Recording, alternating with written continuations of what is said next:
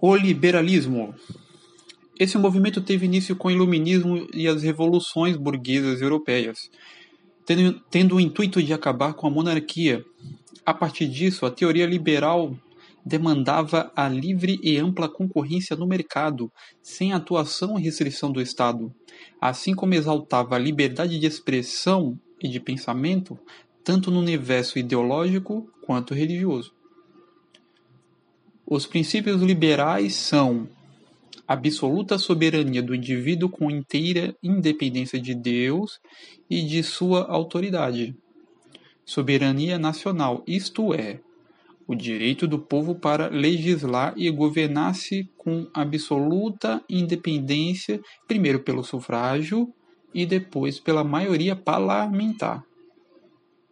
Liberdade de pensamento sem limitação à política, moral ou religião. Liberdade de imprensa, igualmente absoluta ou sem limites. Liberdade de associação. Os cidadãos podem constituir associações, associações sem qualquer interferência do Estado. A palavra livre pensador aparece pela primeira vez numa carta de Molyneux a John Locke. Foi na França que o pensamento, ainda que alimentado pelos escritores ingleses, teve seu maior progresso no século XVIII. Os escritores faziam sátiras críticas às crenças, crenças e instituições.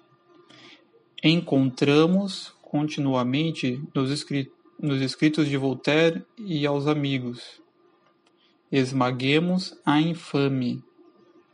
A maior arma de ataque foi através da enciclopédia ou Dicionário Racional das Ciências, das Artes e Ofícios.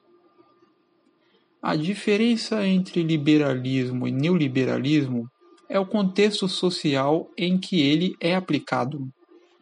Enquanto o primeiro foi criado como uma forma de luta contra a monarquia, o segundo surgiu para apoiar os ideais capitalistas, favorecendo a economia privada.